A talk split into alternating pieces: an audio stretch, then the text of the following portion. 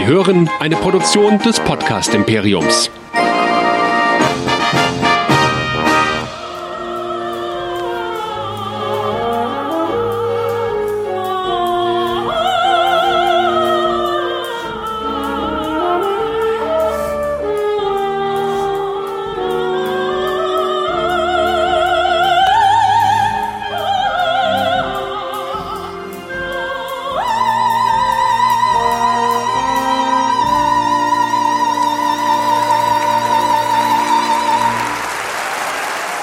Ja, herzlich willkommen zum Livestream der Track Nerds am Montagabend 21 Uhr. Mein Name ist Chris und mit mir dabei wie immer Nerdizist Michael. Ich grüße dich. Hallo. Hallihallo, passend zum Attitude von Michael heute mit Cappy rückwärts rum. Ja, alle 14 Tage sprechen wir über Star Trek Burnham und äh, auch so wollen wir das heute tun. Und es freut uns, dass auch der Chat schon wieder pickepacke voll ist. Und ihr könnt da natürlich eure Fragen stellen. Und wir werden heute wieder ein Recap haben. Und wir haben ein bisschen Feedback dabei. Und alles in allem wird das heute, glaube ich, ein wunderbarer Stream beziehungsweise ein schöner Podcast über Star Trek Discovery. Ja, Michael, ich habe gehört, du bist bisschen kränklich. Ne? Gut, dass ich auf Distanz heute bin. Kannst mich nicht anstecken.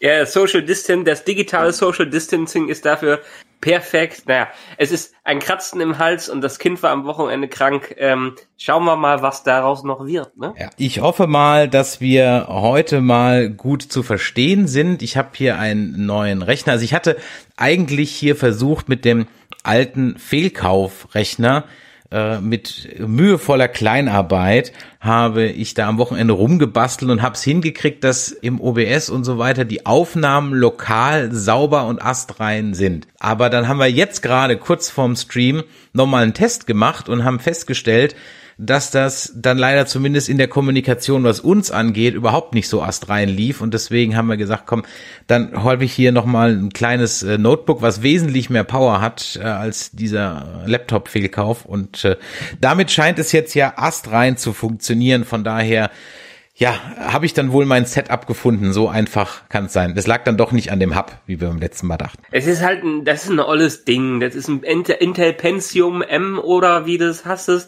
mit wenig RAM äh, kannst du wegschmeißen. Das ist für Textbearbeitung. Ja, ja, offensichtlich. Da freut sich wahrscheinlich an Weihnachten irgendeine Omi oder Mutti drüber. Müssen wir mal gucken, wie wir das, das Ding dann noch loswerden. Ja, herzlich willkommen also euch heute hier bei uns im Livestream über Star Trek Burnham und Michael. Für alle, die neu dabei sind, wo können Sie denn mehr von uns und was können Sie denn sonst noch hören? Ja, nerdizismus.de, mal wieder für alle, die uns noch nicht kennen. Geht einfach auf nerdizismus.de, da findet ihr alles Wichtige, Essentielle, äh, unsere vitalen Lebensfunktionen sind da alle verlinkt. Von Social Media Kanälen, Facebook, Twitter, Instagram, YouTube und so weiter und so fort. Und natürlich auch immer unsere Kontaktadressen, wie zum Beispiel info.nerdizismus.de, wo ihr uns gerne Feedback zuschicken könnt. Oder die 01525 964 7709, unsere WhatsApp-Adresse, wo wir auch gerne mal wirklich Sprachnachrichten empfangen würden ganz egal. Alle, die jetzt im Stream sind, sehen hier, hier, hier, hier, hier, hier, hier, alles, was ich gerade erzählt habe. Schönes Hören. Bevor wir zu meinem Recap kommen, für das ich dann übrigens jetzt eine extra Szene gebastelt habe, das heißt, du kannst dann, ich blende dich dann aus und mute dich und dann kannst du einfach in der Nase popeln oder was du, oder was du sonst so machen willst. Und äh, haben wir natürlich wieder auch ein bisschen Feedback bekommen und ein paar davon möchte ich vorlesen. Da haben wir zum Beispiel eine Nachricht bekommen äh, vom Tobias. Der Tobias schreibt, ich bin sehr froh, wieder die Tracknerds hören zu können. Macht super Spaß. Aber was war denn das Tonproblem? Das klang ja etwas wie Michael Burnham in der Drogenszene. War das vielleicht eine Hommage von euch? Nee, das war keine Hommage. Da haben wir ja gerade schon drüber gesprochen. Das lag schlicht und ergreifend an dem etwas, ja, suboptimalen Setup. Vielleicht bilde ich mir das auch ein, dass in jeder Szene auch so ein halber, nee, also wie gesagt, das war äh, nicht so. Also auf jeden Fall vielen Dank, ähm, für toll von euch zu hören. Viele Grüße, Tobi. Und der Tobi hat übrigens auch, ähm, mit dem haben wir immer noch die Sache am Laufen, dass wir da vielleicht mal so eine kleine Physikvorlesung machen, weil der hat ja da was mit einer Uni zu tun und so. Das wäre natürlich schön. Übrigens an der Stelle könnt ihr auch mal auf nerdizismus.de gehen und in den Track Nerd Sektionen mal nach unserer Folge mit Professor Metin Tolan gucken, die also sensationell ist, ja. Also das ist wirklich immer ein ganz großer Spaß. Dann ähm, kann ich an der Stelle noch erwähnen, dass wir übrigens einen Discord-Channel haben. Auch äh, da könnt ihr mal draufgehen, nerdizismus.de slash Discord. Da kann man auf jeden Fall in die einzelnen Channel reingehen und da vielleicht noch seine Fragen stellen. Ansonsten haben wir natürlich den Chat noch für heute. Und ich habe mal exemplarisch ein paar Reaktionen auf äh, Instagram mal rausgesucht und habe da mal nach ein paar Meinungen gefragt. Und auch da möchte ich mal ein paar vorlesen. Da haben wir zum Beispiel den Phoenix-Stern, der schreibt, ich bin einfach nur dankbar, dass es heute noch Star Trek im TV gibt. Okay, ja, auch eine äh, legitime äh, Meinung, ja, dass man sagt, besser dieses Star Trek als gar kein Star Trek. Okay, fair enough. Und äh, der Westblock schreibt, Folge 4 und 5 waren unterhaltsam und von der Geschichte her sehr schön erzählt. Ich bin gespannt, ob sie das Niveau halten können. Ja, das sind wir auch gespannt. Die Frage ist, ist das überhaupt noch ein Niveau? Da werden wir heute auch noch ein bisschen drüber reden.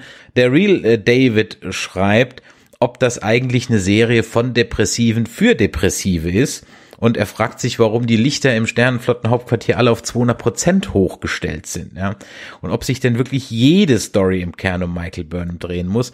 Also ich würde sagen, da haben wir noch einige Fragen, auf die wir dann später nochmal zurückkommen. Und natürlich könnt ihr im Chat auch jederzeit eure Fragen loswerden. Da wollen wir natürlich dann mit euch auch entsprechend diskutieren. Hier wird schon im Chat geschrieben, Burnham, Burnham triggert mich. Also ähm, Pech, dass die Serie nicht äh, Discovery Burnham heißt. Ja, sei, Star, Burnham, Star, Star Trek Burnham, ja. Es ist, ich, ich wüsste nicht, wie man, ich, ich nenne sie nur noch so, weil offensichtlich möchte man, dass es ja auch so genannt wird und von daher, ja, sehen wir mal. Ich habe natürlich in meinem Recap dem Ganzen auch wieder versucht, ein bisschen Rechnung zu tragen und wenn du jetzt nichts mehr hast, dann würde ich sagen, blende ich dich jetzt mal aus, stell dich auf stumm, hoffentlich vergesse ich dich nicht einzuschalten.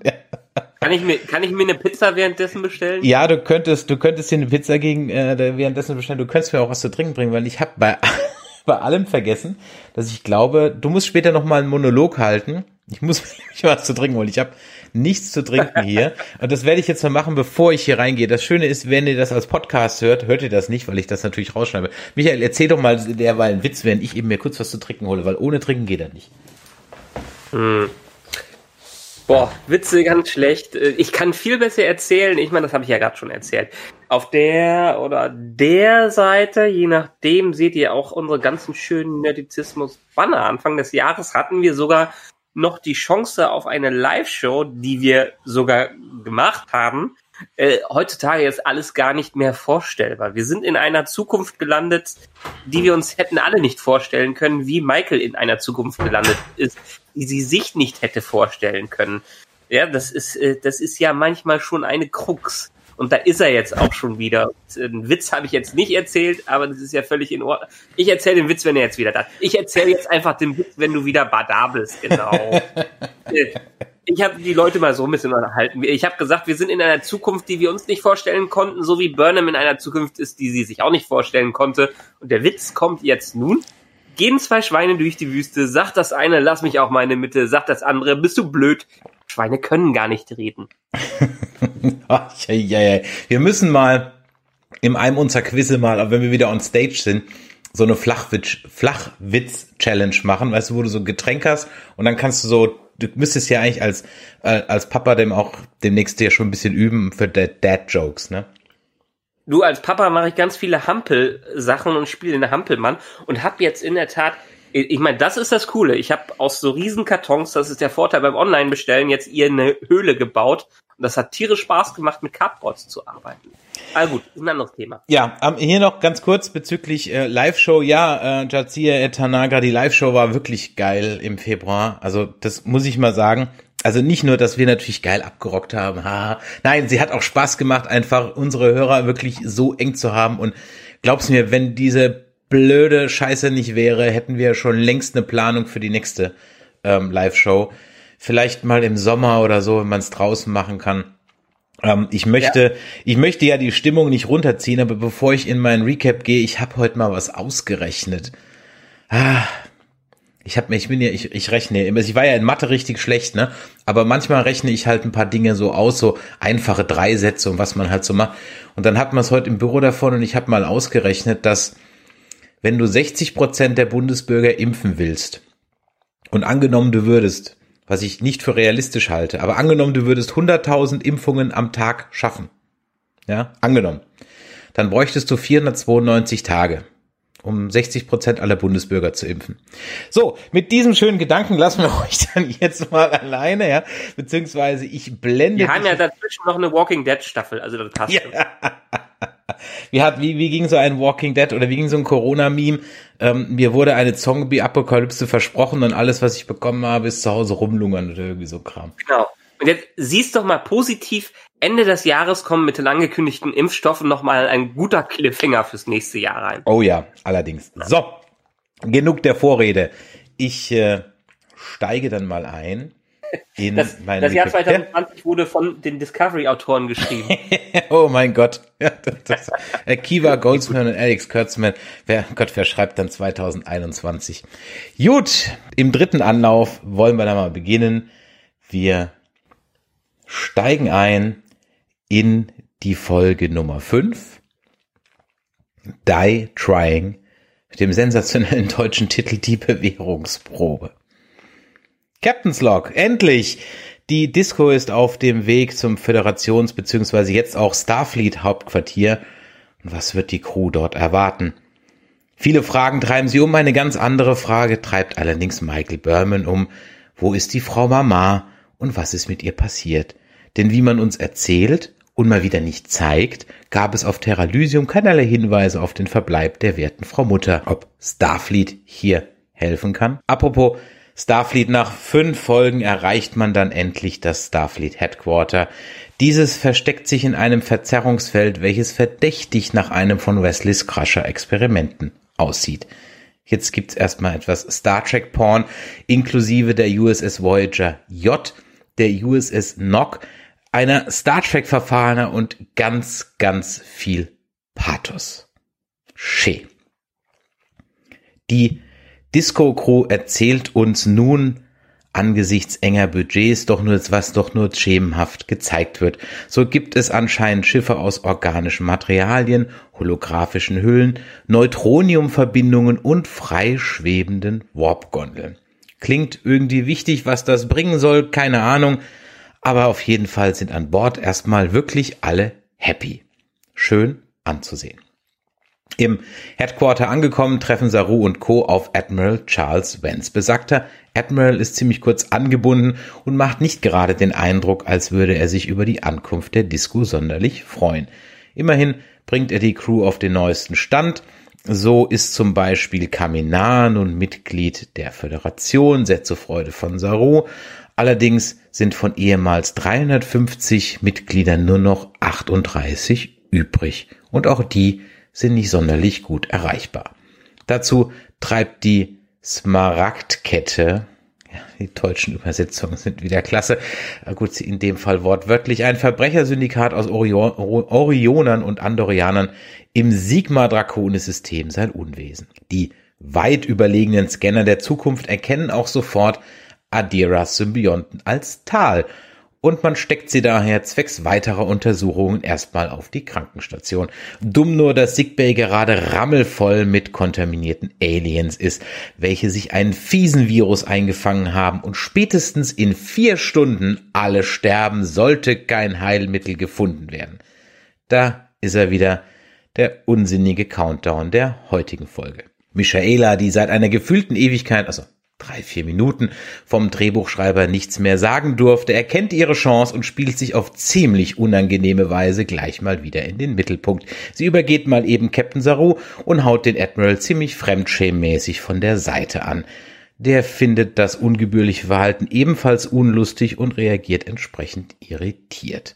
Die Verwunderung hält an, vor allem als ihm die Disco Crew die Story vom Pferd also nee, vom Red Angel, Control, Space Google Monster und Mama Burnham erzählt. Auch wenn die Geschichte für den Admiral ziemlich hanebüchen klingt, hier durchlebt der Admiral exemplarisch für den Zuschauer noch einmal den Mumpitz der zweiten Staffel. Die hinzugezogene Holo-KI zumindest bestätigt, dass Michael und Saru nicht lügen. Das ist auch wichtig, denn die Ende der zweiten Staffel getätigten Vertuschungsmaßnahmen von Starfleet waren sehr erfolgreich. Niemand weiß was von der Disco, dem Sporenantrieb Control oder dem Red Angel.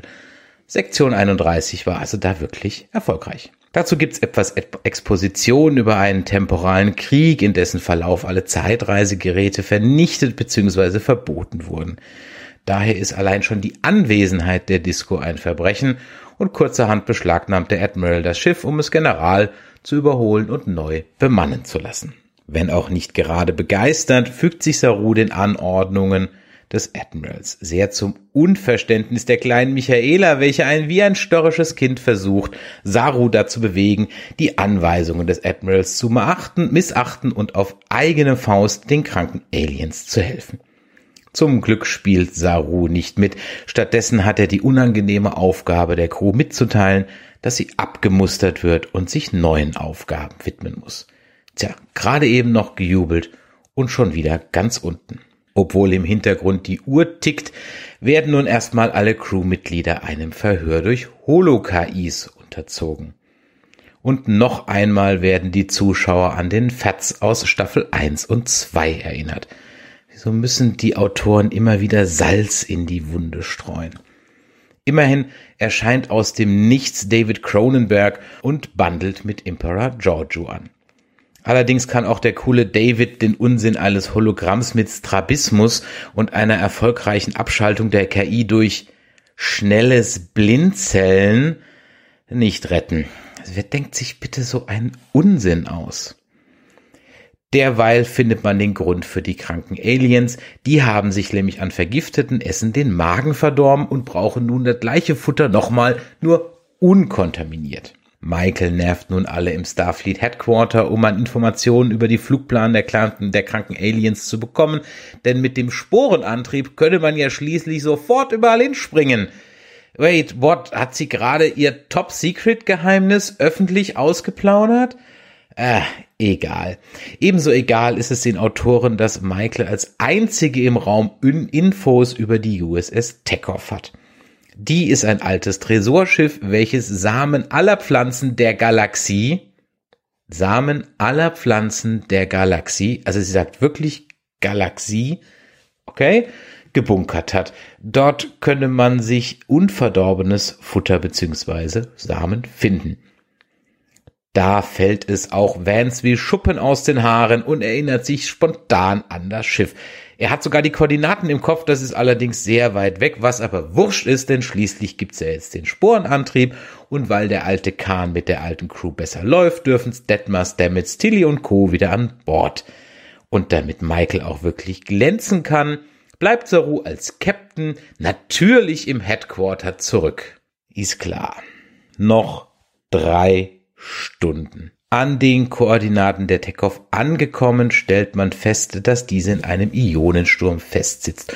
Und obwohl PTSD Detmar am Steuer sitzt, schafft man es, die Tekov zu bergen. Beim Scannen der Logbücher stellt man fest, dass eine Familie vom Planeten Barsan als letzte das Schiff betreut hat. Wie passend, dass es mit Nahen eine Barsanerin an Bord gibt.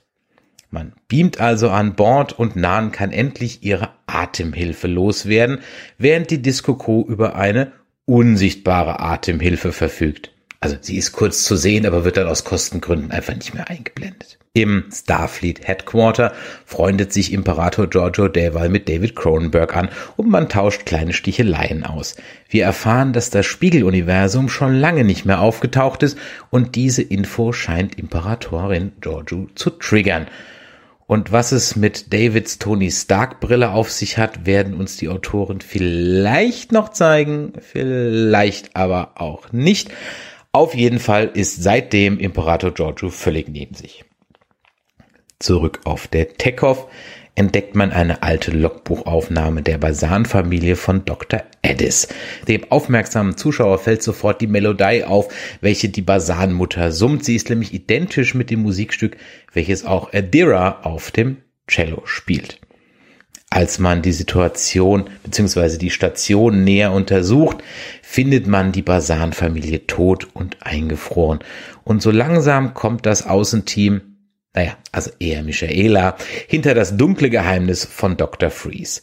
Der ist nämlich dank seiner Mas einer massiven Sonneneruption nicht mehr in Phase und schwer verstrahlt. Das mit der Phasenverschiebung ist natürlich nichts Besonderes in Star Trek und kann von daher schnell mit etwas Technobubble gelöst werden. Die Strahlenschäden sind allerdings tödlich. Nachdem der Doktor von Michael überzeugt werden kann, den Code für die Samenbank rauszurücken und ihm klar wird, dass seine Familie nicht mehr zurückkommen wird, entscheidet sich der Doc, seinem Leben ein Ende zu setzen, beziehungsweise er möchte im Tod mit seiner Familie vereint sein. Nan möchte ihrem Landsmann zur Seite stehen und entscheidet sich ebenfalls an Bord zu bleiben, um das Schiff zurück nach Basan zu bringen. Merke, hat die Rolle einen Namen, sage lieber schon mal Amen. Tschönan, wir haben dich ja kaum gekannt. Zurück im Headquarter heilt man die Aliens und Admiral Vance entscheidet sich, die Disco als schnelle Eingreiftruppe zu installieren. Folge 6 Scavengers Aasgeier die Disco ist kernsaniert und bekommt, warum auch immer, als neue Registriernummer zusätzlich zur NCC 1031 noch ein großes A auf die Hülle gepinselt. Die Gondeln schwingen nun frei, was das Schiff angeblich manövrierfähiger machen soll. Die programmierbare Materie von Krypton hat's auch in die Schiffssysteme geschafft und endlich werden auch alle Schriften der holographischen Anzeige auf der Brücke nicht mehr spiegelverkehrt, sondern richtig rum dargestellt. Die Daily Briefings laufen allerdings weiterhin sehr Starfleet-mäßig ab. Jeder Captain bekommt seinen Planet of the Week und die Disco findet sich als schnelle Eingreifpuppe wieder. Die Crew bekommt sogar die coolen Com-Badges direkt aus Minority Report, wahre Alleskönner.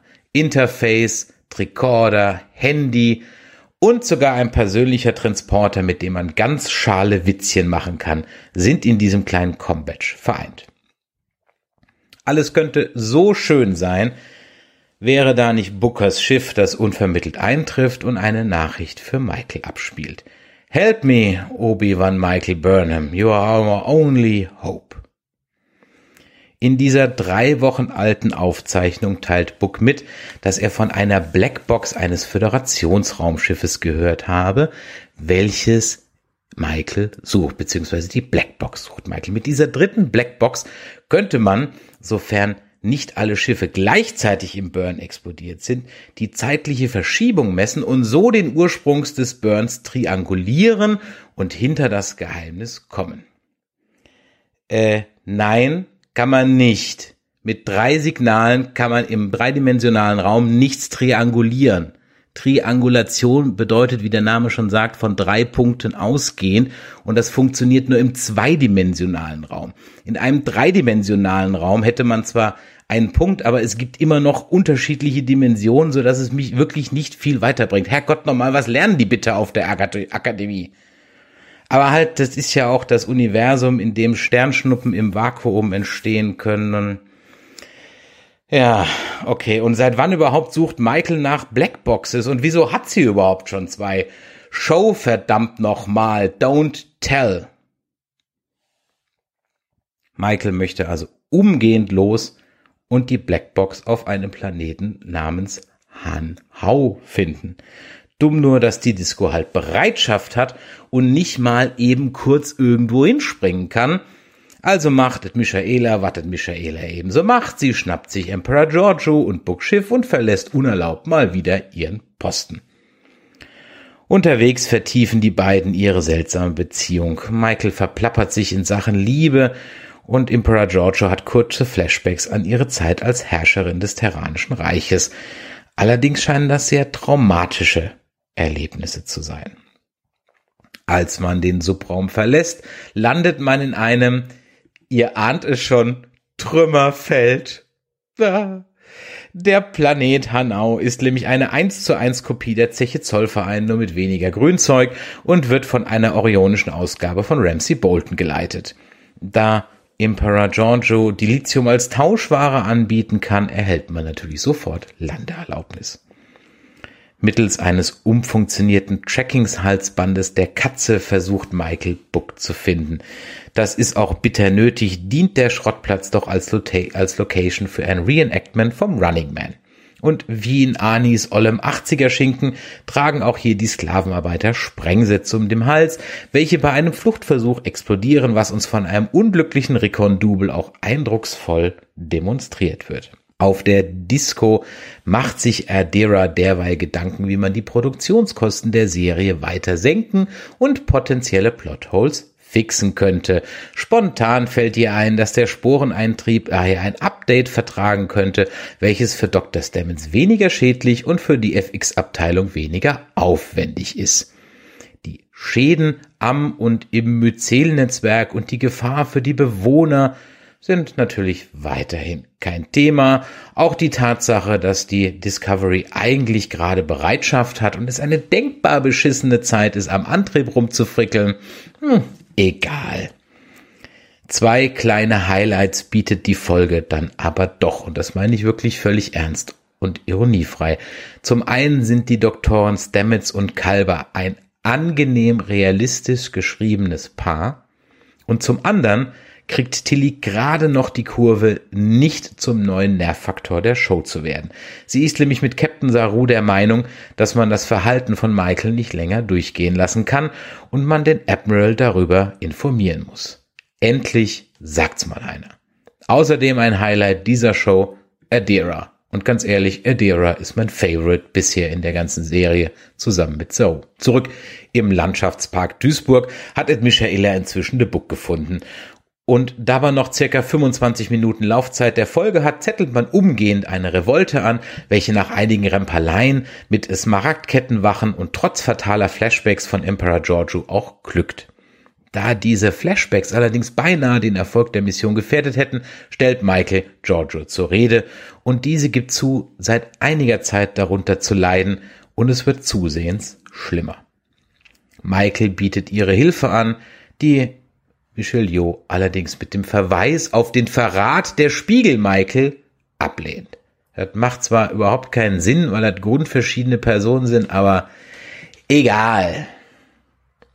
Michael bekommt von Book den Datenzylinder mit der Blackbox und zum Dank knutschen die beiden endlich mal rum. Da sind die ein Jahr lang um, unterwegs, brauchen aber dann die fünfte Folge, bis es endlich, die sechste Folge, bis es endlich mal funkt.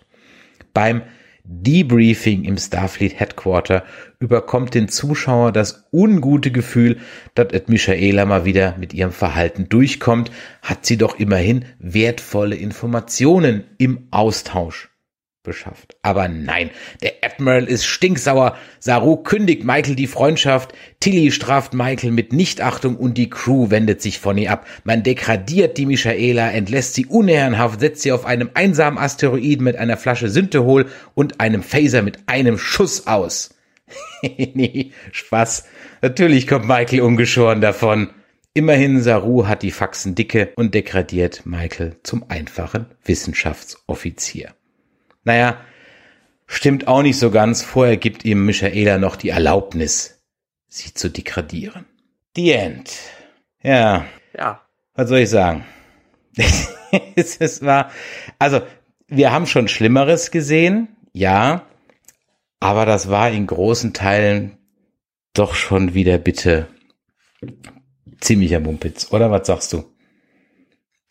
Würde ich nicht mal sagen. Also ja, natürlich gibt's da ein und das andere Ding, was man durchaus, wo man dran rummeckern kann. Aber insgesamt waren diese zwei Episoden, hatten die doch wieder eine sehr klassische Star Trek Struktur mit diesem Planet of the Week und der Mission of the Week, was ich ganz gut fand. Die Samenbank, eine ganz nette Idee. Also ich finde es jetzt nicht so abwegig, dass sie versuchen, so eine Samenbank aufzubauen mit der Technologie. Absolut, ich mein, nicht. das stimmt wir haben ja sowas in der Antarktis, haben wir ja, mhm. und das baut ja so langsam alles auf. Also Vielleicht geht das ja auch mal irgendwann an den Weltraum über. Ähm, das fand ich einen ganz netten Einfall und auch, dass wir äh, Nans Rasse ein bisschen näher kennengelernt haben, bevor sie dann Goodbye gesagt hat. Äh, und, und beim zweiten, ja gut, diese, diese ähnliche Geschichte, dass irgendwer in einem Gefängnisplaneten festhängt und dann nicht rauskommt, weil irgendwas im Nacken hängt oder so ist. Schon tausendmal erlebt, schon tausendmal durchgegangen, war ganz nett visualisiert. Ja, ich geb dir recht, es war Copy und Paste von den anderen Planeten, aber man muss ja auch weiterhin hier betonen, dass der äh, Burn ja scheinbar wirklich alles hat gleichzeitig explodieren lassen. Also muss überall das zwangsläufig ja so aussehen, weil die auch nicht genug Technik dann hatten, äh, da, da aufzuräumen, auch in 100 Jahren nicht, weil so ein, so ein Raumschiff ist ja auch nicht einfach mal eben gebaut. Sind alles Kleinigkeiten. Insgesamt fand ich es ganz nett. Ich fand es auch gut, dass letztendlich äh, Michael ein bisschen die Konsequenzen spüren musste von dem, was sie durchgemacht hat oder wieder was sie macht. Ich meine, in der ersten Folge hat sie ja ganz klar gezeigt, dass sie dann doch irgendwie so ein bisschen Sternenflotte kann und das Potenzial dafür da ist. Ist ja schön, dass die sich mal an die Chain of Command gehalten hat, so ein bisschen, äh, auch wenn Saru jetzt auf der Nebenbank äh, saß, aber man hat ge äh, gesehen, sie hat ja demonstrativ gezeigt, dass sie sich wie ein Star äh, Sternflottenoffizier verhalten kann, um es dann in der zweiten Folge alles wieder wegzuschmeißen. Ähm, deshalb sehr viel Licht, sehr viel Schatten. Ich bin noch nicht ganz wieder vom Boot runter. Deshalb eigentlich hätte ich mir jetzt das äh, weiße T-Shirt wieder anziehen sollen, um gegenüber deinem schwarzen T-Shirt hier zu sitzen. Es, es, es gab halt auch viele nette Elemente. Äh, David Cronenberg, super den auf der Leinwand zu sehen, immer wieder toll und äh, ja, er muss ja schon Sektion 31 sein, oder? Ja, merkt ihr den Gedanken mal. Ähm, ich habe jetzt einiges gesagt, ich versuche mal ein bisschen so zu ordnen. Genau. Also, warum fand ich die, also, ich fand die Folgen ja grundsätzlich okay. Ja. Sie sind, die, die Handlung war okay und auch das mit diesem, mit diesem äh, Samenbankschiff. Ich meine, das ist ein bisschen halt Titana E mäßig, aber alles gut, so wie du eben gesagt hast, auch die Geschichte, dass da irgendwie was im Nacken ist und explodiert der Kopf, das ist ein, ein Sci-Fi-Movie-Trope. Nur in dem Setting, in dieser Fabrikhalde, war das halt einfach Running Man. Weißt du, das Ding mit dem explodierenden Kopf ist ein alter Hut, ja, aber so war es halt einfach Running Man und man hat sich halt auch nicht großartig die Mühe gemacht, irgendwie ähm, die Fabrikgebäude nicht irgendwie zu enterden. Ja, also die sahen halt einfach aus wie Zeche Zollverein. Das war echt auch ein bisschen, naja gut, okay. Ähm, das sind so, so kleine Sachen, aber es sind immer diese Dinge, ähm, die sich dann halt eben aufsummieren. Also wie gesagt, das Triangulieren mit drei Punkten in, im Weltraum geht nicht. Triangulieren mit drei Punkten ist auf flachen, das geht einfach nicht, ja. Und das, ah, wie kann man sowas machen? Das verstehe ich einfach nicht. Das, das, ganz ehrlich, das, ah, ja. Und ähm, dann ist das Ding auch zeitlich wieder völlig inkonsistent. Also der Book schickt das Schiff weg. Wir sind Folge 6, ja. Schickt das Schiff weg. 24 Stunden nachdem er sich nicht gemeldet hat. Die Nachricht ist drei Wochen alt. Also entweder ist das Schiff mit angezogener Handbremse geflogen, weil die Michael braucht weniger als zwölf Stunden für hin und zurück. Ja, mit dem gleichen Schiff. Ja. ja. Ähm, kann ich ja, ja alles dann machen. Muss man sich ja da noch fragen, äh, der war ja zwei Folgen, eine Folge vorher war der noch da. Wie viel Zeit ist denn zwischen den zwei Folgen vergangen? Also es müssen ich glaube ja zumindest so, so drei, vier, fünf Wochen Minimum. Ja, ja. Ich meine, wir, wir, wir kennen es aus unseren klassischen Star Trek-Serien, dass halt zu 24 Folgen meist so ein Jahr darstellen. Kein Problem. Ähm, aber so wie die Folgen ineinander hingen, dass auch dieser Retrofit von der Discovery mhm. da reingepasst hat. Okay, da werden sie ein paar Wochen für gebraucht haben hat sich ja erstmal angefühlt, als wären die gerade erst noch wieder angekommen. Mhm. Ähm, mhm. Und dieses, deshalb, da stimme ich dir absolut zu für Discovery. Dieses Show Don't Tell haben die noch nicht, immer noch nicht verstanden. Nee. Es ist, es ist unglaublich viel Potenzial dahinter. Und ich finde es auch gut, dass sie fünf Folgen dafür gebraucht haben, um die Sternenflotte zu finden. Da haben sie sich auch Zeit gut. für gelassen. Mhm, ja. Ähm, aber dann solche Sachen wie dieses Setup auf dem äh, Planeten, das Book da gefangen ist, lass den ein paar Folgen weg sein und dann kann Ja. man ihn wiederholen. Aber nicht, nachdem er eine Folge weg war und dann, wo er scheinbar sein halbes Leben dann auf diesem Gefängnisplaneten verbracht hat. Vor allem habe ich mich gefragt, Moment, der hat dann diesen Datenstick in seinem Ärmel oder dieser, dieser Andorianer gibt in dem und, und dann hat er noch seinen Tracker. Äh, Werden die nicht gefilzt, bevor die in den Knast kommen? Das ist so, ah, weißt du, alles solche Sachen, dann, dann war das halt so offensichtlich eine Ramsey Bolton Kopie, das war halt auch schon teilweise ein bisschen heftig. Es ist wirklich einfach grenzwertig. Ich frage mich auch bei Michael, warum sie nicht einfach den Dienst quittiert. Sie kann offensichtlich nicht in der Sternenflotte sein. Sie, sie schafft es einfach nicht. Also warum quittiert sie nicht einfach den verschissenen Dienst? Dann soll sie wie Giorgio auf dem Schiff bleiben, ja, und, und da als zivile Beraterin für die Zukunft rumrennen, weil sie hat anderthalb, zwei Jahre Wissensvorsprung hat oder irgendwie sowas. Dann Ja. erzählt die dem Book ja auch einfach die Koordinaten vom geheimen Sternenflottenhauptquartier. Also das, das musst du dir alles mal reinziehen. Das ist in sich so, dann dass Adira einfach am Sporenantrieb rumfrickelt, während die auf Standby sind und bla. Du, die, die Liste ist endlos. Die Liste ist endlos. Da frage ich mich wirklich, wir- haben die kein Lektorat? Also wenn du so Nee, bei, aber- bei, einem Buch, bei einem Buchroman sowas abgeben würdest, würde dir jeder Lektor sagen, dat nicht, dat nicht, dat nicht, dat nicht, dat nicht, dat nicht. Ja, also, sagen wir mal, in, innerhalb der Story macht das ja schon, sind die relativ konsistent. Adira, dass die dann, rumfummelt, das haben wir in ihrer ersten Episode gesehen, dass die gerne mal am, am offenen Herzen arbeitet. Da hatte er ja auch schon gezeigt, die hat die alle festgehalten, damit sie so ein bisschen da auf dem Schiff rum, äh, äh, rumdoktoren kann. Also das ist der Charakter. Der macht das einfach. Dem ist das auch äh, letztendlich egal. Da wäre es eher Stamets ähm, Aufgabe gewesen, sie zurückzuhalten, da nicht dran zu arbeiten.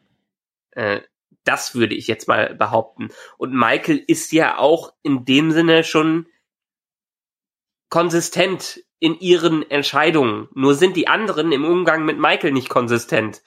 Was wir vielleicht jetzt einen kleinen Umbruch erleben. Aber wie du es gerade schon in deiner alternativen Variante angedeutet hast, wahrscheinlich wird das, und da können wir gleich nochmal drüber reden, für mich dann irgendwie in eine Neuordnung der Sternenflotte übergehen, wo dann so ein Verhalten wie Michaels Verhalten akzeptiert wird. Nee, also, also ja, aber ich, ich fürchte ja, aber eigentlich muss sie raus. Sie soll sich jetzt halt blöd, sie soll sich jetzt die Giorgio schnappen und die dicke Katze, ja, und äh, dann sollen sie das Schiff vom Buck nehmen und einfach irgendwo hin. Und ganz ehrlich, dann macht die nur noch Cameos und wir können endlich mit einer anständigen Crew und einem gescheiten Schiff einfach mal Star Trek Discovery uns angucken und nicht jede Woche Star Trek Burnham. Jede Folge ist so geschrieben, äh, ganz ehrlich, die gehen auf eine Mission und der Captain sagt dann, oh, ich bleib im Hauptquartier. What? Ja? Ja. Nee. Aber es ist schon, es ist schon, ich meine, es ist das gleiche Phänomen äh, für die alten Star Trek Serien, warum immer die Führungsoffiziere auf, auf Außenmissionen unterwegs sein müssen. Außenmission. Aber da bleibt Ja. der Captain an Bord. Nee, sorry, das kannst du nicht schönreden. Nein, nein, nein, nein, aber letztendlich ist es ja, ich meine, ich, sag nur, wie diese Serie geschrieben ist. Diese Serie ist ja offensichtlich als, Ja, als von dreiköpfigen Affen ist die Serie geschrieben. Ja, ähm, und wenn wir jetzt mal an ein paar andere äh, äh, Serien denken, äh, ich meine, Original Star Trek wurde ja auch als Vehikel quasi für Kirk und Spock geschrieben. Mhm. Und Pille. Immer die drei. Die waren ja, die anderen sind dazugekommen. Und dann hat man immer mehr von denen erfahren und irgendwann war es eine Ensemble-Serie. Aber eigentlich ging es fast die ganze Zeit nur um Klischee, Kirk und seine Frauengeschichten. so, so ungefähr. Und ähm, das hat man dann in anderen Serien auch immer mal wieder gesehen. Also die Hauptcharaktere wie ähm, jetzt vielleicht nicht Janeway, aber Archer zum Beispiel. Viel ging ja auch um Ar- Archer in, in, in Enterprise. Und viel ging dann um Cis äh, Cisco in äh, DS9. Sie haben es dann geschafft, das Ensemble mehr und mehr mit reinzubringen. Und das hat bisher Discovery leider noch nicht geschafft. Sie haben Ansätze davon gezeigt. Und die Ansätze fanden wir immer wieder gut, dass sie sich endlich mal auf die Crew äh, konzentriert haben. Aber dann ist, kommen dann solche One-Off-Episoden, wo dann ein Charakter endlich mal vorgestellt wird äh, und dann verlässt er die Serie. Ja, ja, ja, ja. Ja, ich habe auf Twitter geschrieben, sagt der Charakter ein Wort, ist er auch schon fort. Ja.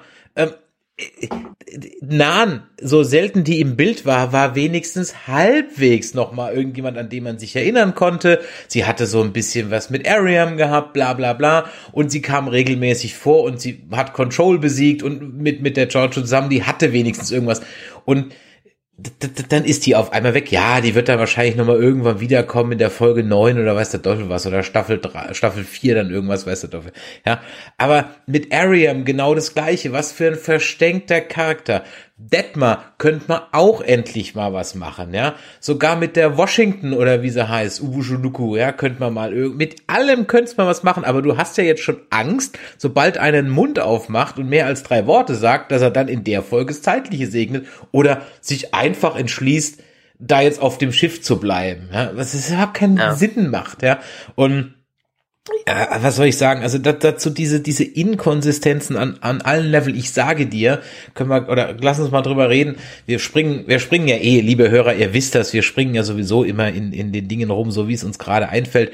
Aber mein Blick fällt gerade hier in meinen Notizen auf eine Zeile und die passt vielleicht gerade so ein bisschen dazu bezüglich Konsistenzes, inkonsistentes Verhalten. Also jetzt hat der der Saru endlich mal durchgegriffen und hat die Michaela degradiert zum Wissenschaftsoffizier. Der Herr, gelobt sei der Herr. Ich wette mit dir, in der nächsten Folge macht der Fenrich Tilly, Fenrich Tilly zum ersten Offizier. Mark my words. Mhm. So einen Unsinn machen die. Da müssten alle anderen auf dem Schiff eigentlich kotzen und sagen, sag mal, geht es noch. Aber so wie die Saru und Tilly die ganze Zeit so umeinander rumscharwenzeln lassen, macht er ja. jetzt die Tilly zum ersten Offizier. So ein Unsinn. Wahrscheinlich, wahrscheinlich, ja. Ich meine, ich ähm, bin ja, ich hatte ja über Tilly, hatte ich dir auf WhatsApp geschrieben, ne, als sie da anfängt mit diesen Katzengags und so, das war unglaublich nervig und dachte, oh mein Gott, die wird jetzt so der zweite Nerv-Charakter in der Serie, aber nein, Sie hat für mich das dann noch gerettet, weil sie dann Gott sei Dank, als sie mit Saru gesprochen hat, ins gleiche Horn gepetzt hat und gesagt hat, also sorry, das was die Michaela da macht, das müssen wir jetzt dem Admiral sagen, das geht mal gar nicht. Gott ja. sei Dank. Ja. Lass uns doch vielleicht mal über die, ich meine, wir kriegen jetzt den ersten Einblick in die neue Sternenflotte. Mhm. Ähm, du hast geschrieben, also ich meine, einerseits ist es Saru, der ähm, sehr pflichtbewusst daran geht mhm. und natürlich auf den neuen Admiral hören will. Andererseits Michael, die wieder ihr eigenes Ding macht. In dem Fall muss ich aber wahrscheinlich sogar fast Michael mehr Recht geben, weil ja, es ist die Sternenflotte, aber es ist 900 Jahre später. Die Sternenflotte wird sicher nicht mehr das sein, was sie vor 900 Jahren waren und das haben die ja auch ganz am Anfang gesehen. Wieso sollte die Crew dann direkt denen der neuen Sternflotte trauen. Der Admiral hat denen ja noch nicht mal getraut mit ihrer Geschichte, äh, mit ihrer Geschichte, was aus seiner Perspektive voll nachvollziehbar ist. Aber dann sollte die Discovery doch auch nicht blind, was man ja auch dann in der zweiten Folge so ein bisschen andeutet, der neuen Sternflotte vertrauen, wie es Saru äh, macht. Ich meine, stell dir vor, du bist jetzt in deiner Firma, hast, hast deinen Boss und äh, schläfst dann für 30 Jahre, tauchst wieder auf, äh, tauchst wieder auf und ist ein neuer Boss da und eine Firma und ähm, du denkst, dein Job ist noch der alte so ungefähr. Was, dann, was natürlich nicht passieren kann. Deshalb sind die für mich sehr, sehr blauäugig da erstmal rein, äh, reingeflogen und das fand ich eher schade, dass sie alle schon, oh, die wunderbare neue Sternenflotte mit den tollen Schiffen und da, anstatt dass sich die Leute erstmal fragen, okay, was ist denn von unserer alten Sternenflotte überhaupt noch übergeblieben? Okay. In der alten Föderation. Ja, okay, kann man so sehen, kommt aber halt in der Serie nicht vor, das Thema. Also darum genau, geht's ja überhaupt genau, kommt nicht. vor. Ja, und sie auch kratzen, die sie kratzen es an im zweiten Teil. Ja, geht, ne? Ja. Und äh, ja. Äh, und auch die die Befehlsverweigerung von Michael hat damit ja überhaupt nichts zu tun. Es ist ja nicht so, dass das jetzt wieder ein Batmiral wäre, wo sie sagt, oh, dem Schlawiner traue ich aber nicht und der führt mhm. irgendwas im Schilde und deswegen haut sie ab und befolgt die Gef Nee, sie glaubt mal wieder, sie weiß es besser, ja? Ja. Also das das musst du dir aber vorstellen, äh, diese Geschichte mit diesen Blackboxen, ja? auf einmal kommen wie Kai aus der Drehbuchkiste diese Blackbox-Geschichten her, ja. Ähm, okay, kann man so machen, wie gesagt, das mit dem Triangulieren habe ich gerade eben schon gesagt, aber äh, abgesehen davon, dann sind, bin ich wieder bei den Trümmern.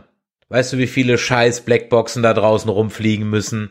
Ja, warum sind jetzt drei Blackboxen auf einmal so ein Riesending? Ja. Naja, sie hat ja gesagt, es sind überhaupt nicht viele erhalten geblieben. Ja, warum? Naja. Oh. Weil, eine äh, Blackbox, also eine Blackbox ist dafür, Blackbox- ges- ist dafür gemacht, dass sie Explosion übersteht. Das ist der Sinn einer Blackbox in einem Flugzeug zum ich Beispiel. verstehe. Aber die, die Argumentation in der Serie war ja, dass nur wenige Blackboxen überhaupt danach noch aufgenommen haben und alle anderen quasi mit der Explosion der, äh, der Warp Cores ähm, alle drauf Ja, was aber auch wurscht ist, weil du brauchst ja nur den Zeitpunkt, weil das, wann das Ding kaputt gegangen ist. Ob das danach noch was aufgezeichnet hat, ist doch völlig egal. Du brauchst doch Mhm. nur, sie sagen selber, sie brauchen nur, was übrigens auch völliger Kokolores ist, wann Zeit, ne, relativ ist. Das heißt, eine Sekunde hier kann im anderen Ende vom Universum oder von der Galaxis oder von der Milchstraße schon eine andere Zeitspanne sein. Also selbst, ja, also eigentlich, eigentlich bringt dir das überhaupt nichts. geachtet. Ah, da würde ich, das würde ich mal ganz stark in Zweifel ziehen. So einen großen Kokolores machen. Und vor allem, sie bringen sich halt selber in diese Bredouille. Verstehst du? Mach Technobubble, erfinde irgendwas mit Tachyonen und du kannst sie die nachvollziehen. Aber so Ja.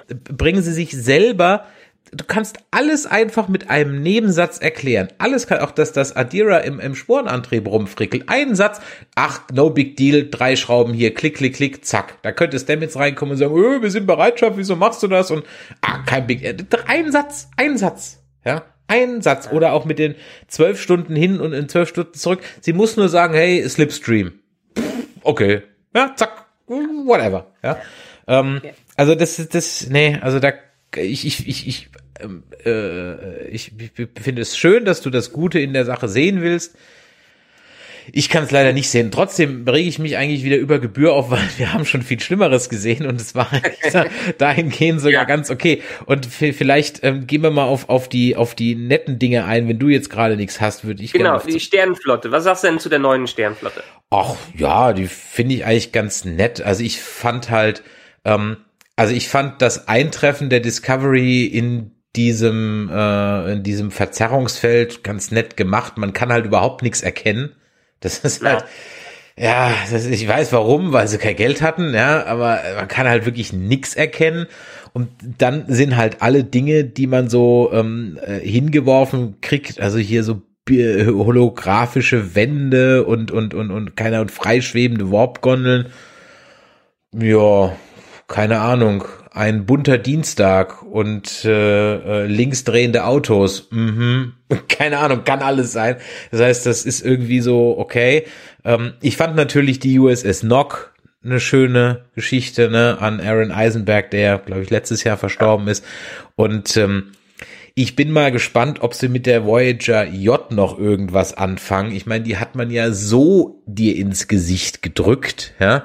Und es gibt ja, ich habe es jetzt nicht nochmal nachgelesen, aber es gibt ja irgendwie eine Fantheorie, dass die Gesch Geschichte mit dem Burn aus Voyager herrührt, aus irgendeiner Voyager-Folge.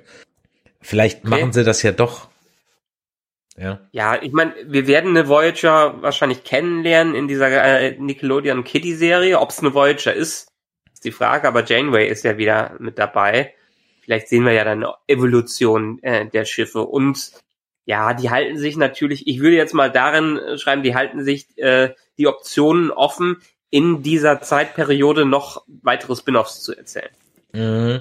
Das bringt uns dann ja so ein bisschen zum Cronenberg und diesen holographischen Verhörbots, KIs.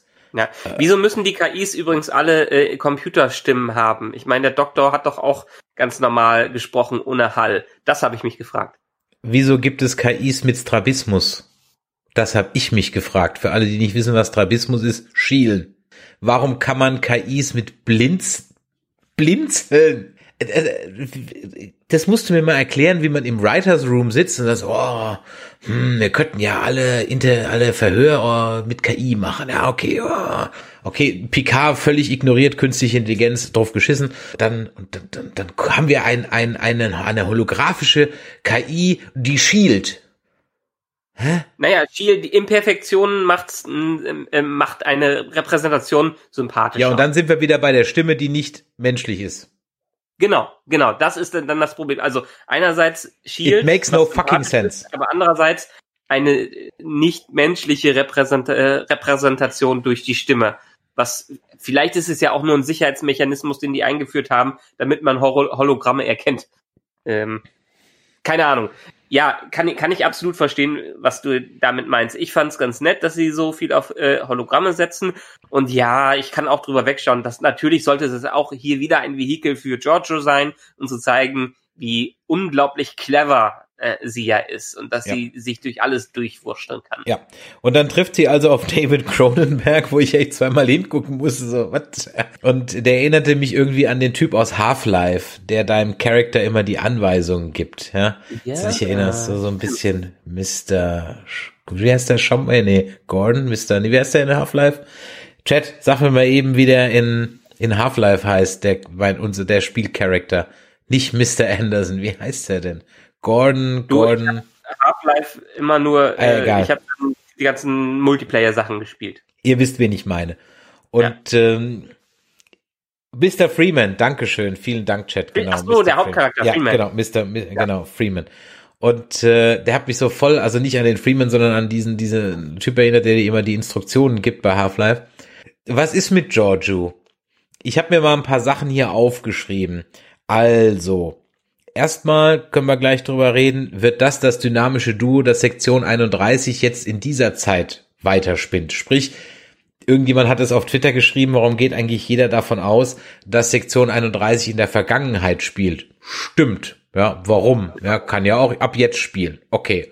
Ob das interessant ist, sei mal dahingestellt. Also, ich habe mir folgendes notiert, was ich so mir vorstellen könnte. Entweder Imperator ist Control. Warum? Weil sie, oder von Control irgendwie, sie sagt an einer Stelle, nämlich, äh, nennt sie diesen ähm, Ramsey Bolton Andorianer, nämlich Fleischsack. Und das hat sie zu, das hat Control zu den anderen auch, zu Menschen auch gesagt, ihr Fleischsäcke. So. Mhm. Hm, okay. Oder die Imperatorin ist vielleicht nur eine Kopie und es gibt noch eine Imperatorin in der Vergangenheit, so wie die üblichen Beam-Unfälle, weißt du, wo dann zwei mhm. Rikers rauskommen oder zwei Kirks rauskommen oder so ein Kram, ja. Äh, das wäre vielleicht irgendwie so eine Geschichte gewesen. Ja, oder sie hat halt auch irgendwie PTSD, weil sie jetzt denn diese Flashbacks hat. Was glaubst du denn, woran das liegt? Warum steht die auf einmal im Gang und guckt blöd? Warum kann sie Hologramme wegblinzeln?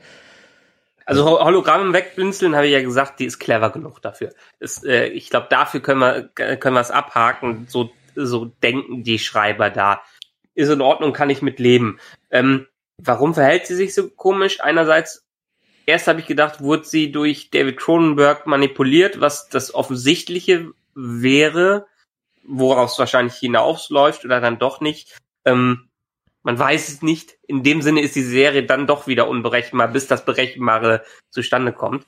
Ähm, meine Theorie geht eher so ein bisschen dahin, dass sie vielleicht doch ähm, durch die Entfernung der, der parallelen Welten jetzt beeinflusst wird und dass es so ein bisschen dieses Phänomen ist, dass äh, wie bei Into the Spider-Verse in, in dem animierten Spider-Man-Film, dass man nicht zu lange in einer alternativen äh, Welt rumhängen kann, weil dann hat man irgendwie bekommt man irgendwelche Probleme.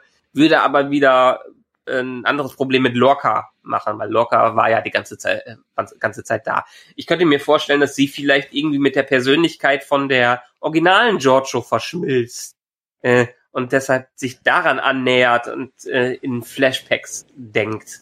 Ähm, das war so ein bisschen meine Theorie dahinter, dass sie irgendwie immer mehr die Züge der Original aus dem Universum der Giorgio aus irgendeinem Techno-Bubble-Gedöns äh, bekommt, weil sie nicht länger nicht mehr in ihrem Universum äh, war und deshalb sich selbst am Ende äh, verliert. Warum es mhm. jetzt erst auftaucht, ist dann halt die große Frage, vielleicht durch die Zeitsprung.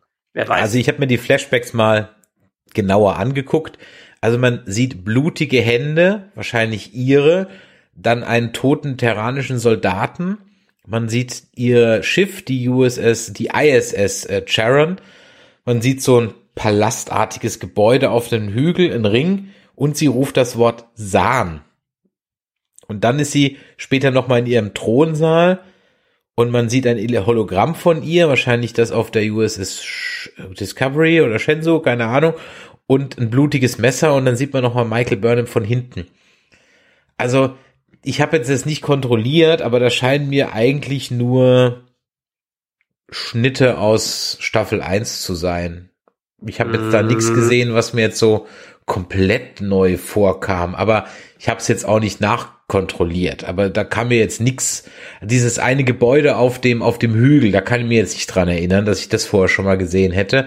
Aber alles andere, puh, ja, aber genau, es ist einfach die große Frage, warum jetzt erst diese Flashbacks? Wenn es wirklich Flashbacks sind und irgendein PTSD, warum jetzt und nicht vorher? Ähm, ich meine, sie ist ja jetzt schon eine ganze, äh, ganze Weile da.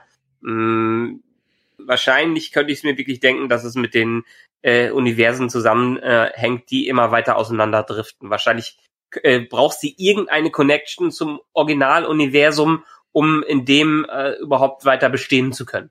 Aber wie gesagt, das würde halt für Locker halt auch gelten. Aber hey, was nee, interessiert Locker mich? war ja in einer Zeit, wo die Universen ganz nah aneinander Ach so, waren. ah, ja, ja, ja, ja, okay, okay, okay, okay. Ja, ja, ja okay, gut. Ja.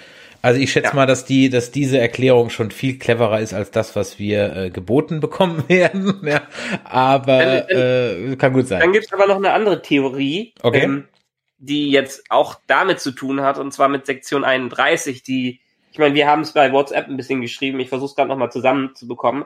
Also meine Theorie jetzt für die gesamte Serie, mhm. ähm, was ganz nett wäre und das dann wieder in die Richtung gehen würde, einfach aus anderen Medien mal kopieren und dass wir am Ende vor so einer Winter Soldier äh, Situation stehen. Die solltest die du vielleicht mal ein bisschen erläutern. Was meinst du mit Winter Soldier Situation? Okay, wir haben einen Captain America Winter Soldier, wo es offenbart wird, Spoiler, dass äh, Hydra nie weg war und im Zweiten Weltkrieg äh, vernichtet wurde, sondern dass Hydra am Ende Shield unterwandert hat und äh, in, in Winter Soldier kommen die aus der äh, aus ähm, aus dem Hinterhalt hervor und übernehmen quasi mhm. quasi Shield. Mhm, ähm, ja. Und so könnte ich es mir für die Sektion 31 vorstellen, hm. dass vielleicht aus irgendeinem Grund, und das hatte ich, glaube ich, schon mal gesagt, das ist dann die Föderation indirekt dafür verantwortlich durch die Sektion 31, weil die irgendwas experimentiert hat, sind die für den Burn verantwortlich, mhm. haben dadurch quasi die Föderation mehr oder weniger zerstört, mhm. haben die Möglichkeit genutzt, um das ganze neue Gebilde zu unterwandern und die wirklich wichtigen Positionen dafür zu besetzen, dass irgendwann die Sektion 31 quasi die Kontrolle wieder über diverse Sektoren einnehmen könnte oder dass die Föderation wieder so aufgebaut wird, dass sie die einzige absolute, Macht in dieser Region ist. Und das wird äh, irgendwann rauskommen, vielleicht durch David Cronenberg, vielleicht durch jemand anders, vielleicht ist der Admiral sogar unbewusst äh, Teil von der Sektion 31, so dass man Möglichkeit hätte, ihn, ihn von seinem Admiralsposten zu entheben, die ganze Föderation wieder äh, quasi platt machen könnte, um mit Burnham und der Discovery eine neue Föderation zu schaffen und das von Anfang an zu, zu fahren, so dass Discovery quasi wieder der Aufbau einer neuen Föderation vor Ort ist. Und Sektion 31 wurde dementsprechend enttarnt. Und Giorgio kann die Macht über Sektion 31 übernehmen und macht dann eine neue Mission, um vielleicht die Vergangenheit und parallele Welten zu retten in der Richtung. Okay. mir fällt gerade nichts Dümmeres ein, von daher, ja, von mir aus. Ja, aber es, es, es ja, es passen, passt, es passt, ja, es passt, es passt. Genau. Ja, ja, es passt. Also klar, ja. kannst du so machen. Kannst du so machen. Was nicht passt, ist, dass in Calypso äh, kein A auf der Discovery drauf ist, aber ah, das haben sie wahrscheinlich einfach nur vergessen. Ja, war so lustig jetzt das A drauf zu kleben auf das Schiff. Ah, egal. Ja. Ja, da wusste er noch nicht geschrieben, ne? Ja, ja. Wir hatten vielleicht eine Idee, wo es hingeht, aber die Details kommen jetzt erst da rein. Ja, ja, alles gut. Ich meine, ansonsten strotzen die zwei Folgen ja schon so vor Easter Eggs, ne? Also wenn du dir mal die Karten anguckst, die da überall sitzt, da sitzen, stehen schon alte Namen drauf, so Talos und Kazon und Talax und bla bla bla und Bajor und Starbase 47 und also da hauen sie wieder schon eine ganze Menge drauf und äh, äh das ist ja auch alles ganz nett. Ich habe übrigens letztens was gelesen, das wusste ich gar nicht. So ein kleines Fun Fact, die Registriernummer der Discovery ist ja NCC 1031.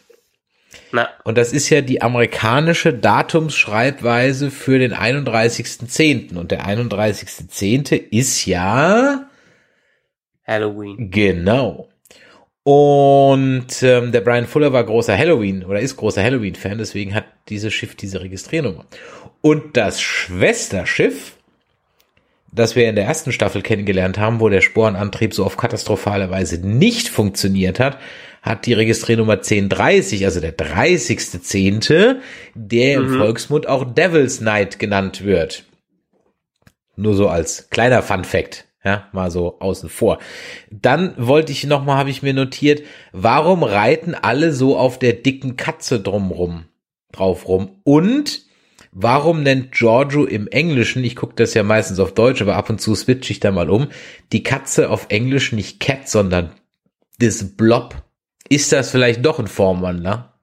Glaube ich nicht. Ich glaube, die Katze ist einfach nur Machen Sie Bodyshaming-Witze auf Kosten der Katze, damit Sie sie bei Tilly naja, machen können? Wenn die Katze ein Formwandler wäre, dann hätten wir wieder die Marvel-Kopie. Ne? Ja.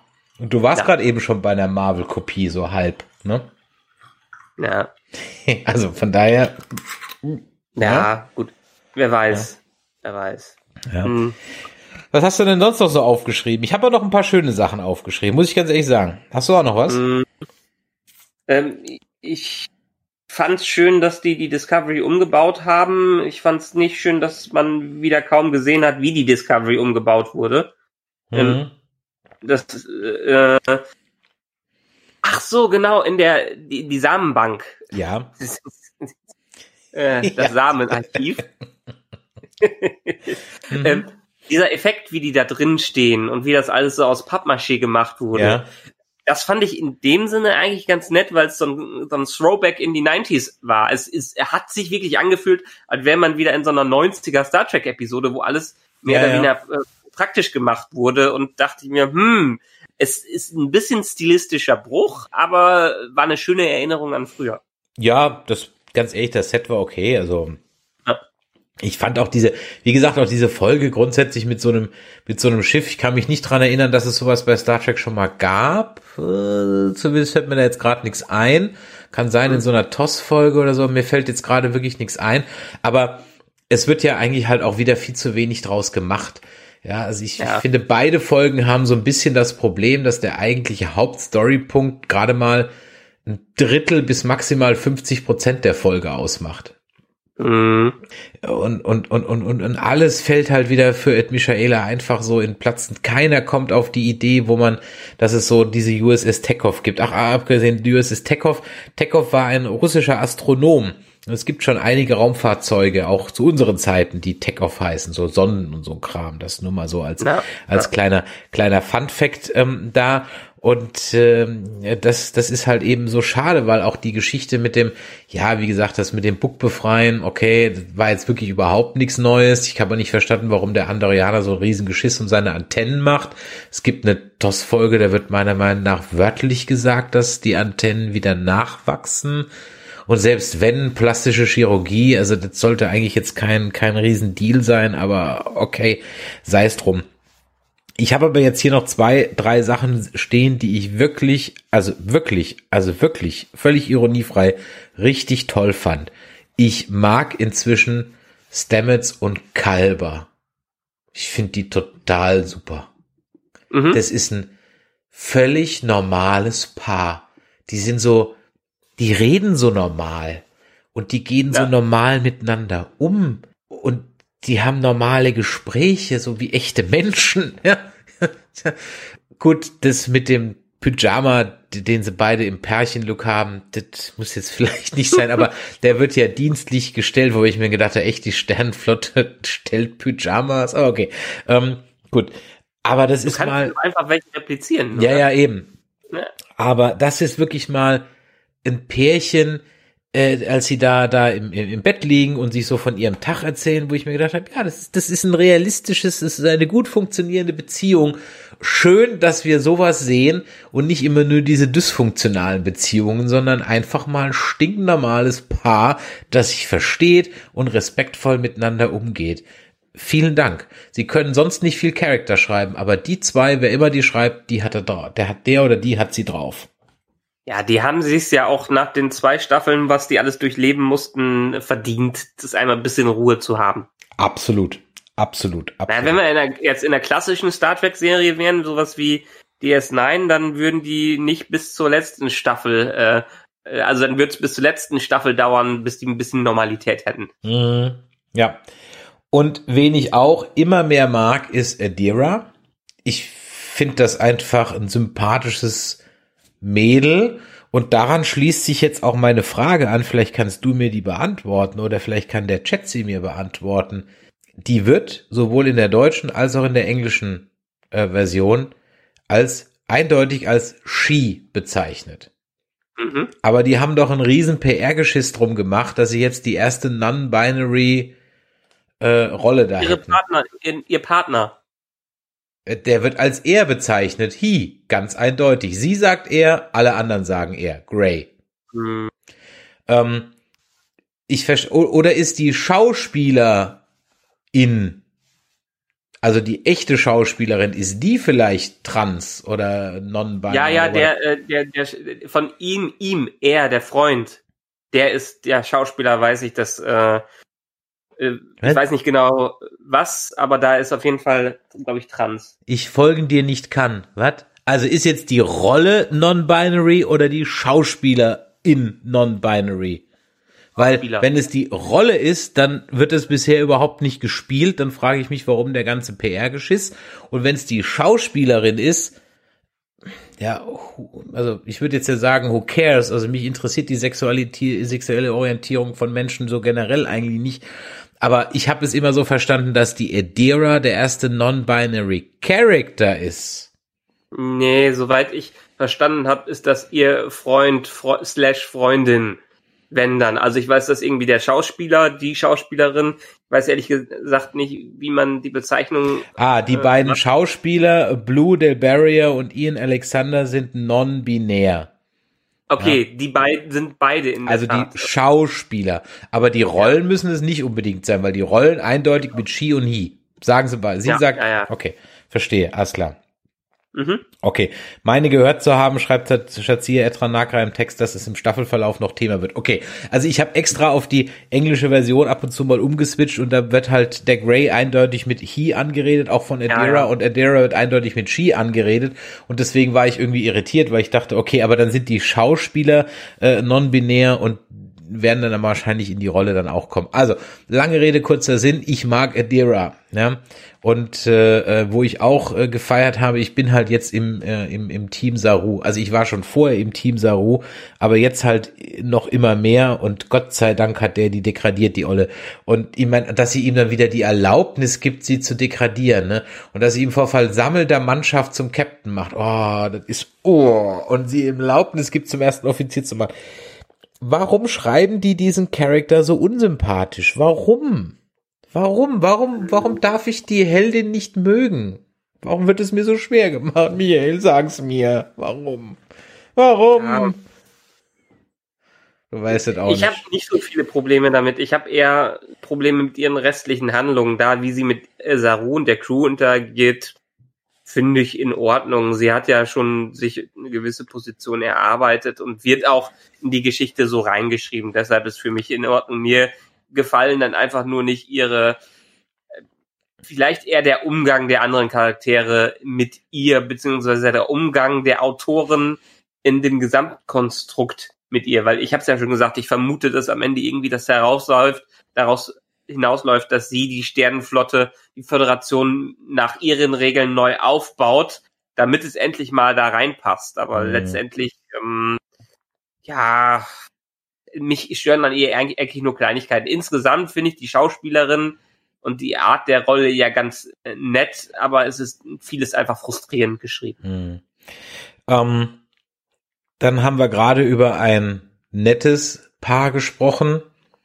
Dann können wir ja mal noch über ein zweites Paar sprechen, was sich jetzt im Turbolift dann endlich gefunden hat. Also vermeintlich endlich, weil wir haben es ja vorher nicht gesehen, das ganze Jahr. Äh, Book und Michael. Was halten wir denn davon? Also was hältst du denn davon? Also die Schauspieler haben zusammen eine deutliche Chemie und auch ein gewisses Charisma zusammen, aber auch hier wieder Show Don't Tell, die haben es uns nicht gezeigt. Die haben die ganze Zeit darüber geredet, wie viel die ja durchgemacht haben zusammen und der reden auch immer wieder, erwähnen auch immer wieder Kleinigkeiten, wie das da und da gewesen ist, wo eine gewisse Backstory für ein Jahr da war. Aber wir sehen es einfach nicht. Die Beziehung ist da. Und der ist, die spielen es so, als hätten die viel zusammen durchgemacht.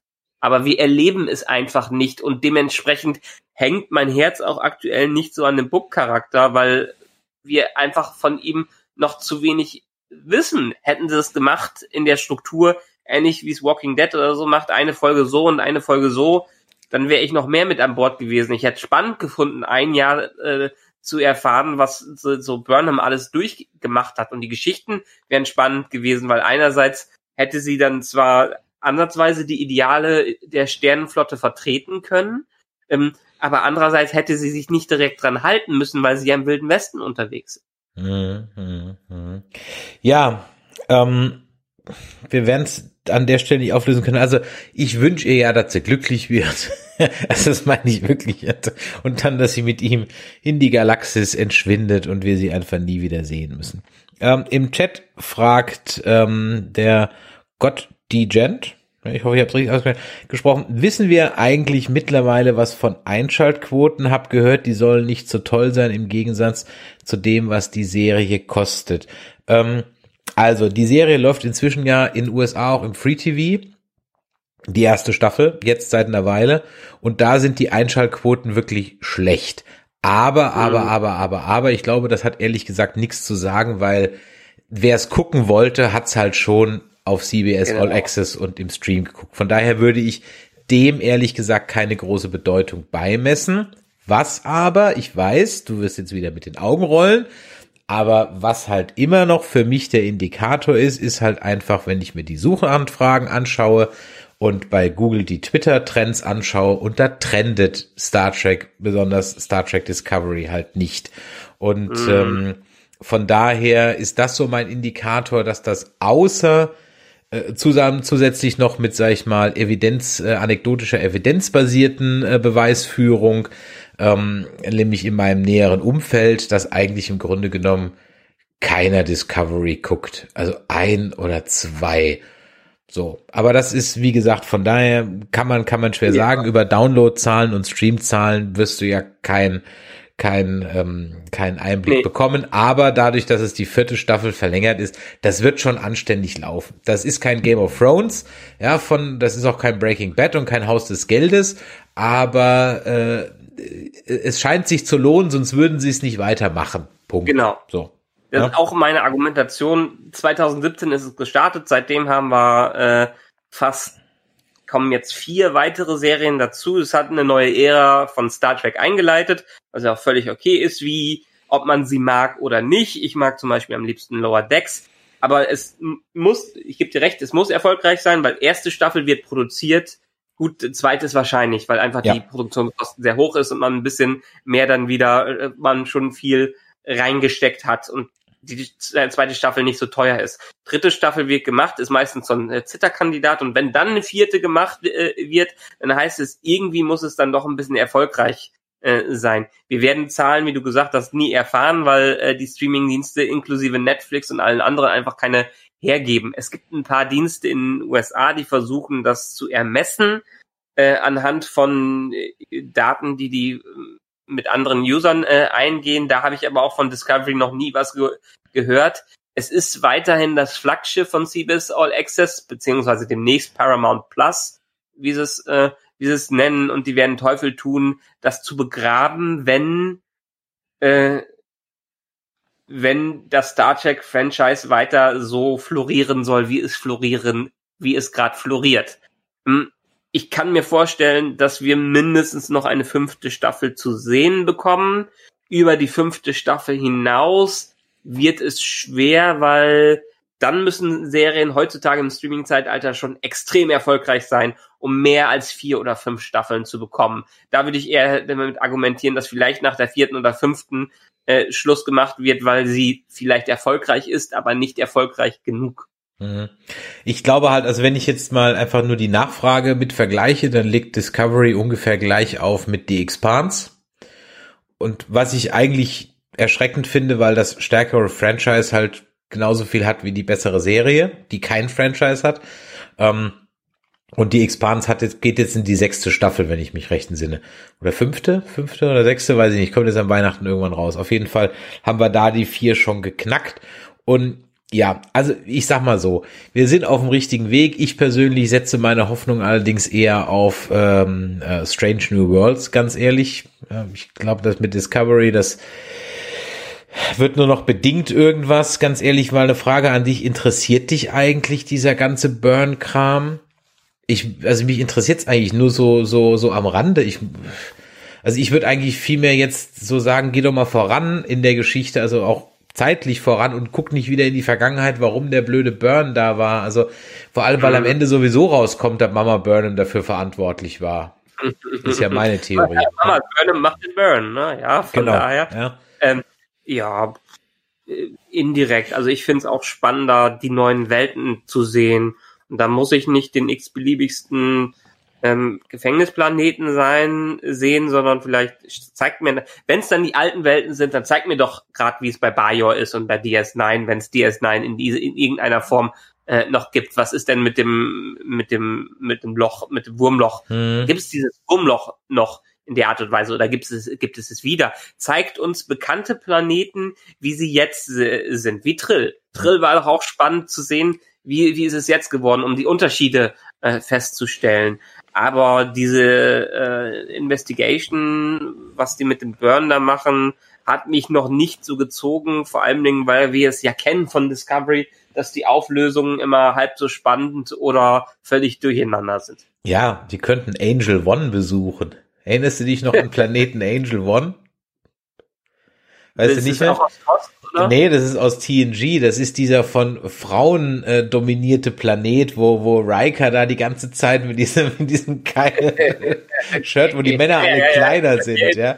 Können mal auf Angel, Angel One fliegen. Im Chat. Oder Riser. Riser oder Riser war zum Beispiel noch was. Ähm, Im Chat kam auch die Frage auf, glaubt ihr, dass Disco auch wie die anderen Klassiker-Serien in 20 Jahren wieder schauen werdet? Äh, nee.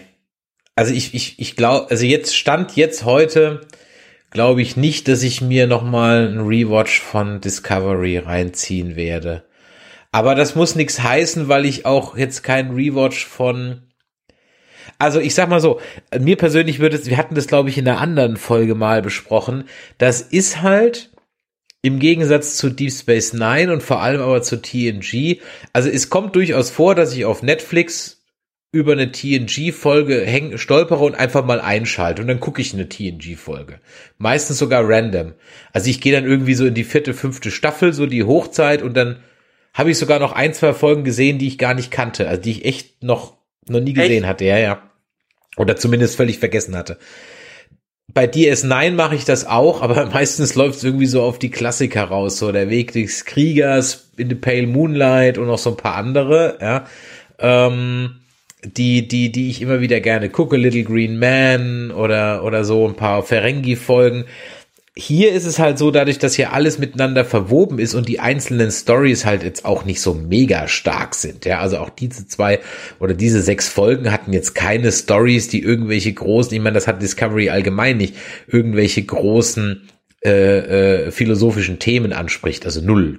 Ja, ähm, da, da kommt ja gar nichts. Also das muss mit viel Mühe reininterpretieren, aber de facto ist da nichts. Und deswegen weiß ich nicht, warum ich das nochmal gucken sollte. Also für mich ja. gibt es keinen Grund. Entweder ich guck's nochmal komplett, so als Rewatch, vielleicht nochmal durchbingen, so mit dem Wissen, was da kommt. Vielleicht ist es so durchgebinged besser als im Weekly. Okay, kann sein. Aber ich werde ganz sicher nicht zu einzelnen Episoden zurückkehren und sagen, oh, die war aber toll, die gucke ich jetzt nochmal. Nee. Mm, ja, das Problem bei Star Trek Discovery und vielen aktuellen guten aber nicht herausragenden Serien auf Streamingdiensten ist einfach, dass dieses Herausragende fehlt. Man schaut sich's an, weil es ganz nett ist und man kann es gut durchbingen. Aber die Serien, die einem hängen bleiben, sind die, die irgendwie entweder das Franchise oder die TV-Landschaft vorangebracht haben. So ein, so ein Breaking Bad kann man sich perfekt nochmal durchbingen. Ehrlich gesagt, sowas wie Lost habe ich mir auch schon ein, ein zwei Mal wieder äh, äh, durchgesehen, auch wenn es am Ende so ein bisschen für viele verhauen haben. Das sind so die Wegbereiter. Aber ähm, in dem Sinne ist Discovery jetzt nicht wirklich ein Wegbereiter für irgendwas, außer dass jetzt neue Star Trek-Serien äh, kommen. Wie du es gerade schon gesagt hast, es gibt jetzt keine hervorragenden Einzelepisoden, die mir jetzt direkt wieder einfallen würden. Die einzige Episode, die mir jetzt von den letzten Jahren einfallen würde, wäre die Sphären-Episode. Das, das, das war's jetzt auch schon. Alles andere vielleicht im Mirror Universe. Aber irgendwie reizt es mich nicht, deshalb entsprechend reinzuschauen, weil erstens die Story nicht so engaging ist oder nicht so einen festhält, dass man unbedingt das durchbingen will, aber es gibt auch nicht die herausragenden Einzelepisoden und das ist bei anderen Serien wiederum nicht so, sondern wie gesagt, Breaking Bad oder Better Call Saul fällt mir jetzt als erstes ein. Das sind ganz großartige Serien, die man sich nochmal durchbingen kann, weil die auch heute, weil die vielleicht in 20 Jahren noch relevant sein äh, werden. Aber Discovery glaube ich nicht, dass da noch irgendeine erstmal nicht die Relevanz für die heutige Zeit da ist und dann nicht eine allgemeingültige gültige Relevanz, die in Zukunft äh, da da sein wird. Und dieses da hat für da ist für mich kein Mehrwert in dieser Serie drin. Hm. Ja, ja, ja, ja. An der Stelle verweise ich nochmal ganz kurz auf ähm, äh, meinen meinen Kommentar, den ich da mal verfasst habe. Da stehen viele von den Dingen, die du gerade eben gesagt hast, so oder so ähnlich auch drin. Einfach mal Nerdizismus und Newt Track googeln, dann kommt ihr da sofort drauf, dann findet ihr das und ähm, wir freuen uns natürlich auch über eure Meinungen, vor allem auf unserem Discord, nerdizismus.de slash Discord. Da seid ihr dann noch herzlich eingeladen, mit uns darüber zu diskutieren. Und ähm, was ich dann an der Stelle auch mal machen würde, wäre, Michael, dass wir mal gucken, dass wir vielleicht unseren Discord, ich weiß noch nicht, wie man das konfiguriert, aber dass wir vielleicht auch mal so eine Art Call-In machen könnten. Das fände ich auch schön weißt du, dass wir, äh, die, wenn, wenn einer Bock hat, mit uns mal ein bisschen zu diskutieren oder mal sagt, was quatschen die da für eine Scheiße, ich habe eine ganz andere Meinung, ähm, dass ihr mal zu uns in den Discord kommt und wir da mit euch mal ein bisschen so ein kleines, äh, wie so eine Call-In-Show machen, so der Domian für Star Trek oder so. Klar. Dann ja. Äh, können wir ja machen, wenn, wenn Disco vorbei ist, dann nehmen wir ja. uns danach irgendeinen Montag zum Streaming und sagen, okay, jetzt sprechen wir mal über genau. Star Trek im Ganzen und dann äh, ruft an und gewinnt noch was dabei. Genau, dann nehmen, dann nehmen wir eure Anrufe entgegen. So, meine Liste ist leer gequatscht. Ich frage ja. noch mal in den Chat rein, ob ihr jetzt noch irgendwelche Fragen habt, die euch auf der Seele brennen, zu denen ihr unsere Meinung hören wollt. Äh, dann rein damit. Ähm, Im Chat steht noch. Subspace Relay wurde übrigens erklärt. Bitte, was wurde erklärt?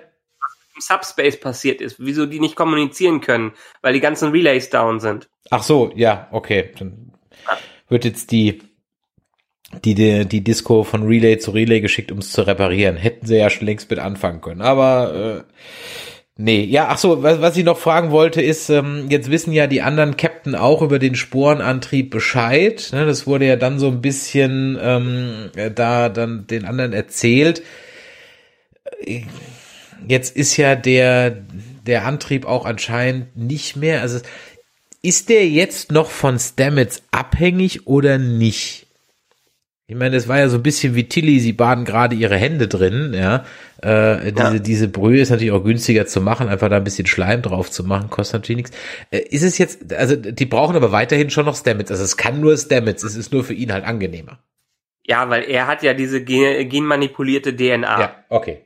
Gut, das, das wollte ich nur mal sicherstellen. Ja. Also dann würde ich mal sagen, war's das heute von uns. Wir haben jetzt auch wirklich über eine Stunde gequatscht. Michael, danke, dass du trotz leichtem Anflug von äh, Hals äh, trotzdem durchgehalten hast. Vielen Dank dafür. Vielen Dank auch an der regen Beteiligung im Chat heute. Das war wirklich sensationell. So macht uns das natürlich richtig viel Spaß. Wir hören uns hier ähm, bei den Track Nerds in 14 Tagen wieder, dann nämlich äh, Montag 21 Uhr, also in 14 Tagen. Nächsten Montag gibt's hier an gleicher Stelle wieder die Jedi Nerds. Da reden wir über The Mandalorian. Da gibt's auch viel zu reden. Oh ja, ähm, auch da habe ich wieder richtig Bock drauf. Und äh, von daher schön, dass ihr eingeschaltet habt. Wenn ihr uns also Feedback hinterlassen wollt, dann jetzt entweder auf unserem Discord oder ihr schreibt uns eine WhatsApp an die 01525 964 7709, gerne auch als Sprachnachricht oder an info@nerdizismus.de. Wir freuen uns immer über Abos hier auf YouTube, also abonnieren und die Glocke drücke nicht vergessen. Jetzt kann ich das auch endlich mal sagen. Ja, ich werde hier noch zum, zum YouTuber, aber noch viel, viel, viel, viel, viel, viel mehr. Also wir freuen uns über jegliches Feedback, aber richtig viel freuen wir uns über Bewertungen bei iTunes. Da dürft ihr uns auch gerne einen Stern geben, aber dann tut uns einen Gefallen, schreibt mal ein bisschen mehr dazu. Das ist die den Kacke, ja, wäre dann mal ganz nett. Aber da freuen wir uns natürlich immer bei iTunes über Bewertungen und empfehlt uns weiter. Und ja, das war's, glaube ich, jetzt heute. Ne? Ansonsten vielen Dank, Michael, dass du wieder mit mir dabei warst. Ja, in diesem Sinne, ihr da draußen, machtet Jord. Vielen Dank fürs Einschalten, vielen Dank fürs Zuhören und bis die Tage. Tschüss. Tschüss.